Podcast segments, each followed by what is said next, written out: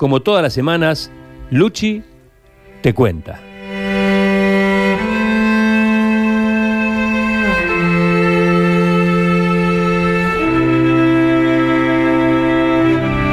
Cuando apareció el papel con la leyenda Estamos bien los 33, lo gritamos como un gol en el mundo, ¿eh? Los familiares de ellos se abrazaron y el mundo empezó a prepararse para la historia más linda de los últimos años, para poder contar eso en las noticias. Un ejército de periodistas se dio cita en el Coliseo chileno, allí en el desierto de Atacama, para ser testigos de una proeza única. Allí los mineros, los protagonistas, debían ser reparidos por la tierra. Ya llegaron a los 69 días y empezaron a salir. Y eso fue un momento histórico, porque la tierra los paría a los 33 mineros. Uno de ellos es Mario Sepúlveda que está en contacto con nosotros. Mario, ¿cómo estás? Hola. Buenos días, ¿qué haces, monstruo? ¿Cómo estás, che? Estoy muy bien, estoy muy feliz, 10 años más de vida, muy agradecido por todo Chilito, por las oraciones del mundo, por principalmente por nuestro Padre Jehová, que nos haya dado la oportunidad de seguir viviendo para ver crecer a nuestros hijos y seguir con nuestros proyectos adelante. Y bueno, y no me queda más que estar feliz y, y hoy día más feliz, más loco que hace 10 años atrás, más viejo, más gordito, pero lleno de vida, compadre. Contame, eh, Mario, porque a mí también me tocó esa experiencia única de poder estar ahí acompañándolos en estos últimos días y a eso agradezco a Dios también, porque viví una experiencia única como periodista de estar con todo el mundo. Los ojos del mundo estaban ahí en ese hueco. Ustedes estaban ahí tomados por las entrañas de la tierra. ¿Sabían ustedes que cuando emergieran de allí estaba el mundo esperándolos? Teníamos noticias, y, voy a ser súper honesto con esto, súper honesto. Yo teníamos noticias de que esto haya sido grande, la cuestión, pero así al extremo de ver a tanta gente y de que era todo el mundo, no teníamos mucho, no sabíamos tanto de eso. Y fue impresionante, la verdad que fue tremendamente impresionante. Y, y no fácil porque quiero destacar que nosotros somos trabajadores comunes y corrientes de nuestro país nomás y, y encontrarte en, esta situación fue no, menor eh, el, tema. Muy difícil enfrentar. Claro. Vos sabés que yo pensaba, eh, después del tiempo, que a ustedes les tocó un poco el destino del oro y de la plata que desentierran, porque brillaron destellaron en el mundo cuando salieron, como brilla el oro y la plata que ustedes sacan. Sí, me imagino que si lo miráis desde ese punto de vista, eh, es así, pues. brillamos. Eh, y sigo insistiendo, no preparados para el brillo, porque uno vive en otra etapa, en otra, en otra eh, sociedad de la vida. Nosotros, y yo lo digo con todo amor, somos humildes obreros de este país, donde nos pasa esto y, por una desgracia somos famosos, es complicadísimo, muy complicado. No es menor el problema. Entonces, de ahí en adelante te queda otra tarea, porque para variar los medios de comunicación también, eh, por lo menos en Chile se, se enfocan en, en cómo eh, los mineros rescatados, se habló de que nosotros éramos millonarios, que estábamos millonarios, y eso nos afecta y nos afectó en el lado, en el tema laboral, pues querido amigo. ¿Cómo están hoy? Yo estoy feliz, yo hablo por mí, yo estoy muy feliz, yo soy una persona muy pero tremendamente trabajadora, traigo el trabajo en el ADN, soy de familia muy esforzada, papás, tíos, hermanos, primos, todos muy, muy trabajadores y traemos el emprendimiento en las venas, las ganas de vivir y no soy o no me hice porque me va a hacer el accidente. Yo soy así.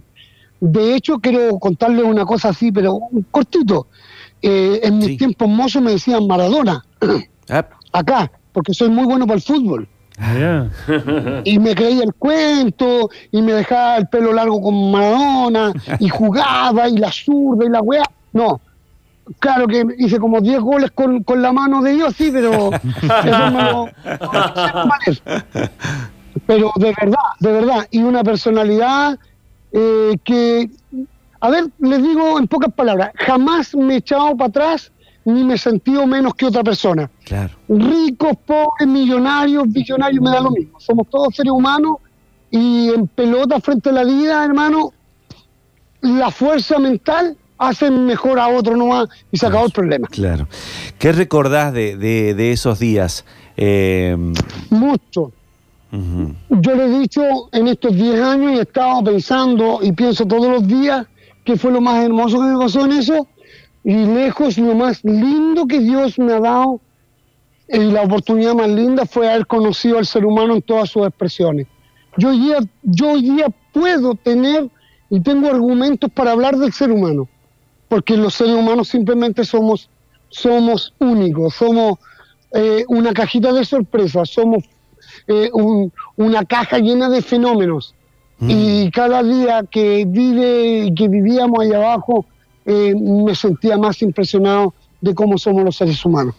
¿Y cómo somos los seres humanos si podés compartirnos este conocimiento? En, en, en los malos momentos, en las adversidades, el ser humano se acuerda que existe lo divino, se acuerda de Dios. En los malos momentos eh, y en las adversidades, el ser humano se acuerda de que no hay que ser ego, que, no hay que ser egocentrista, que hay que ser sencillo, que hay que ser humilde.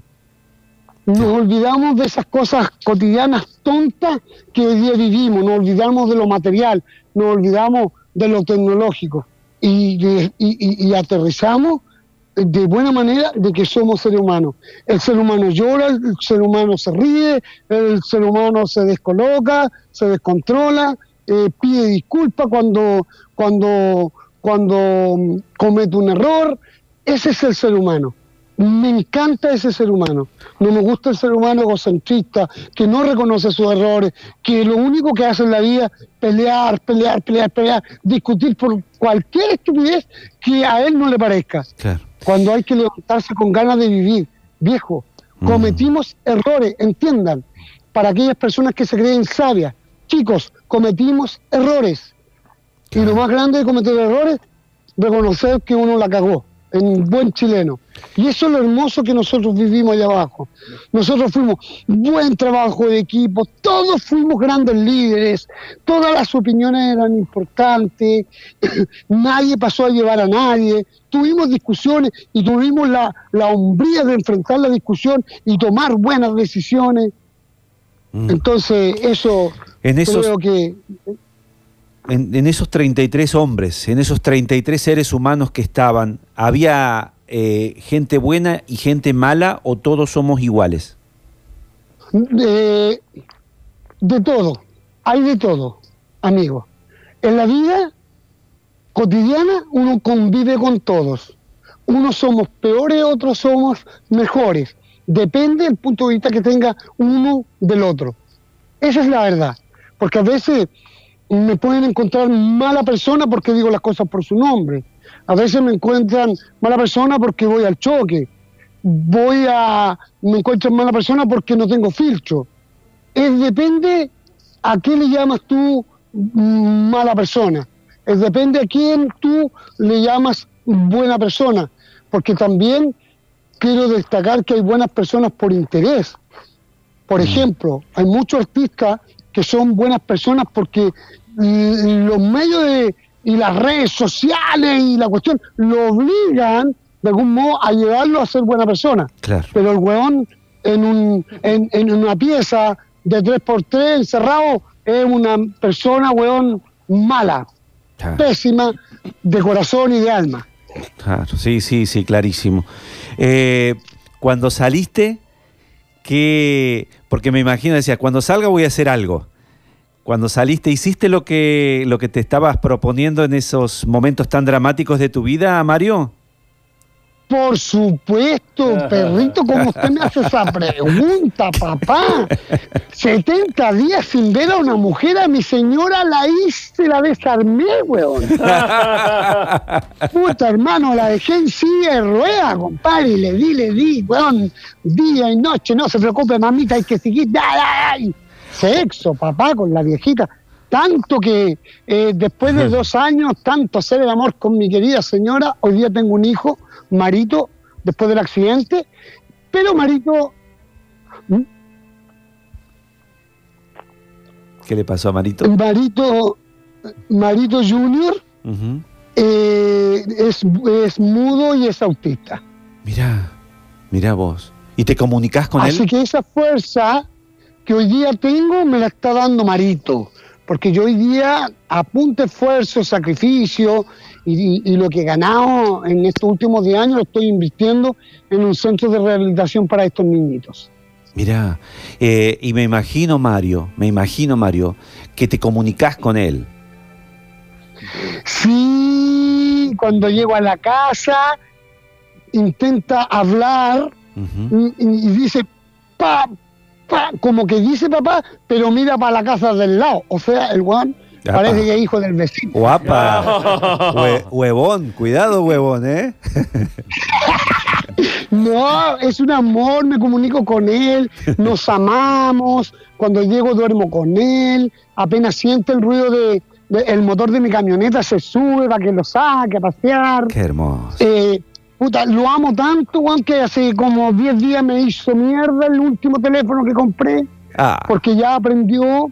Él, mira, yo voy a destacar algo, él es autista, él es mudo, no habla, pero él tiene desarrollado otras cosas, es muy inteligente. Él ya aprendió, por ejemplo, a desbloquear los teléfonos.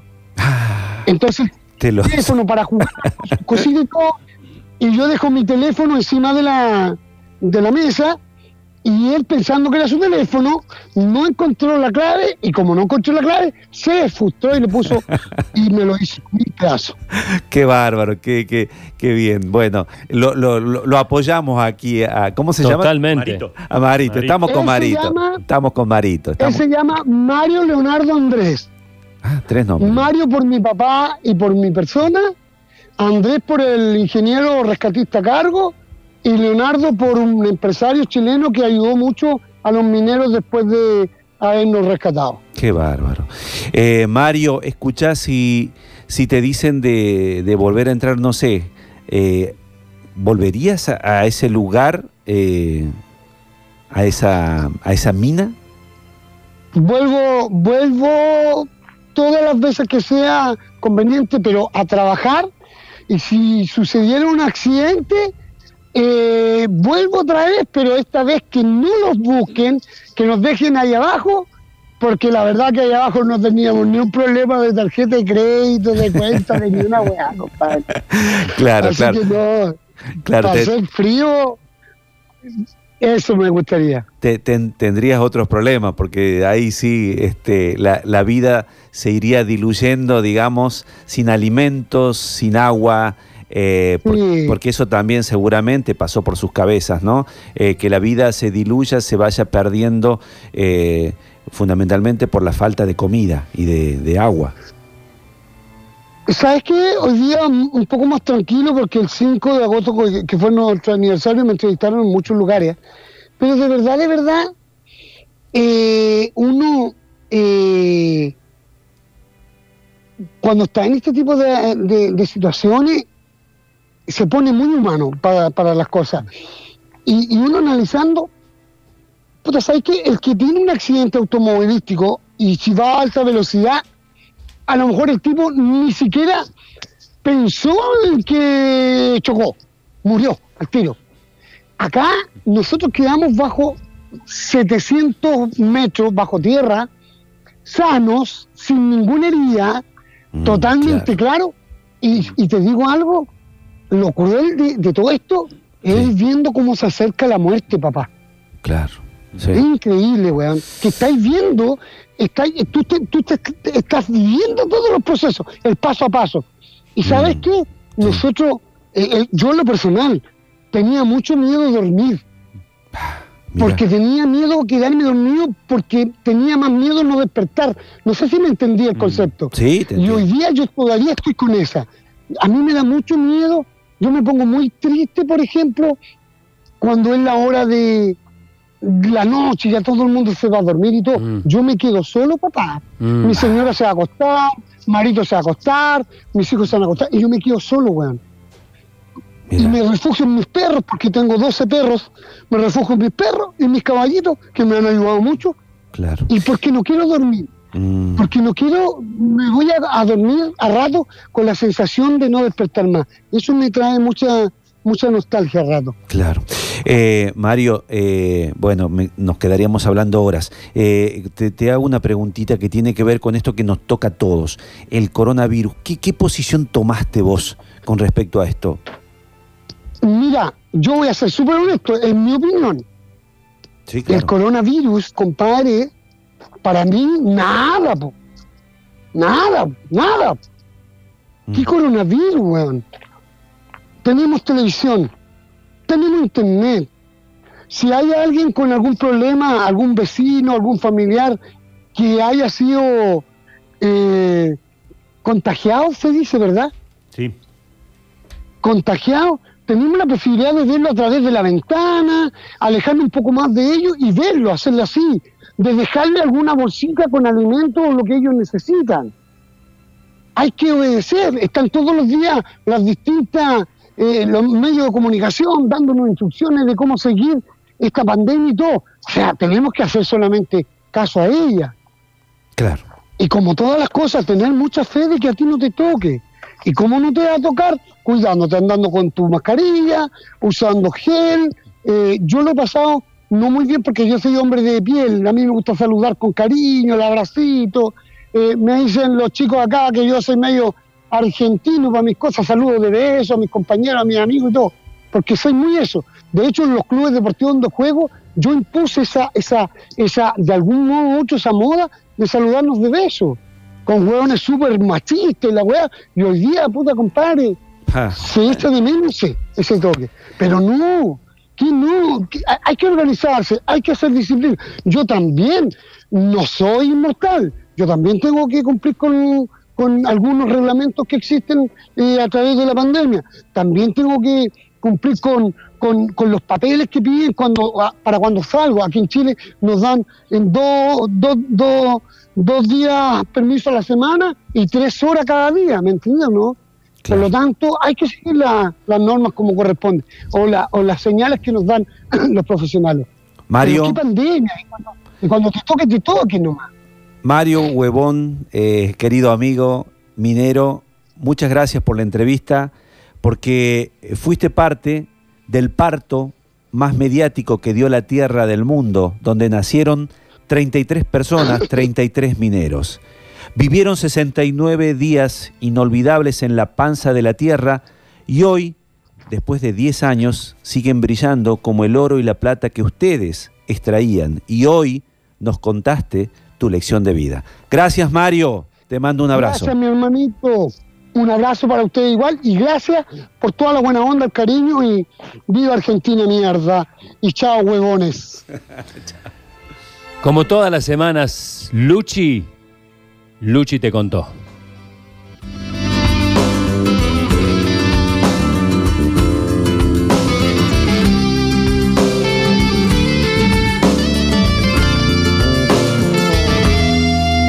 Reptando en los socavones, mezclando el día y la noche, qué extraña forma de vida, nacer otra vez cada día nacer otra vez cada día.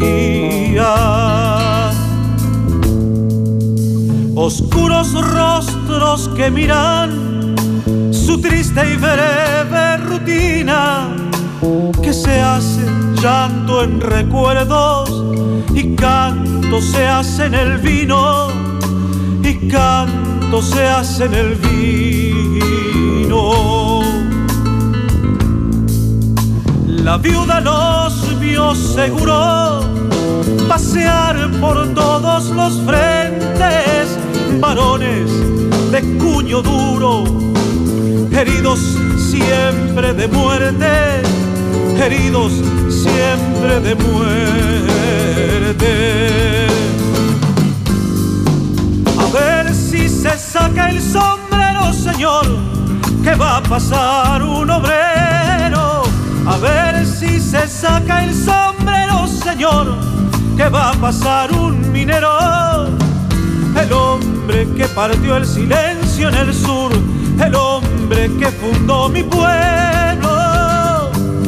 A ver si se saca el sombrero, señor, que va a pasar un obrero. A ver si se saca el sombrero, señor, que va a pasar un minero el hombre que partió el silencio en el sur, el hombre que fundó mi pueblo.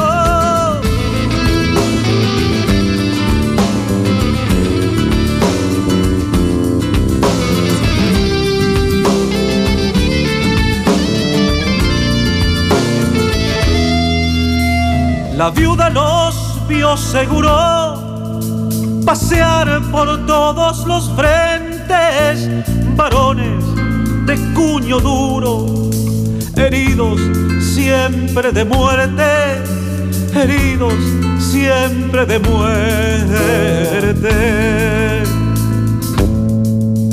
¿Qué habrá sido de esas vidas que se escaparon un día? ¿Qué habrán de pensar ahora que no sirvió su partida?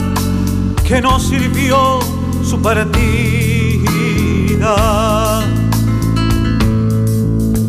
Que no es posible el lamento que nos redime el dolor. Marchamos con nuestros muertos, somos fruto de su amor, somos fruto de su amor.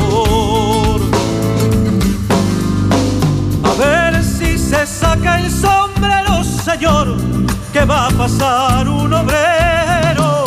A ver si se saca el sombrero, señor, que va a pasar un minero. El hombre que partió el silencio en el sur, el hombre que fundó mi pueblo. A ver si se saca el sombrero, señor, que va a pasar un obrero saca el sombrero, señor, que va a pasar un minero. El hombre que partió el silencio en el sur. El hombre que fundó mi pueblo.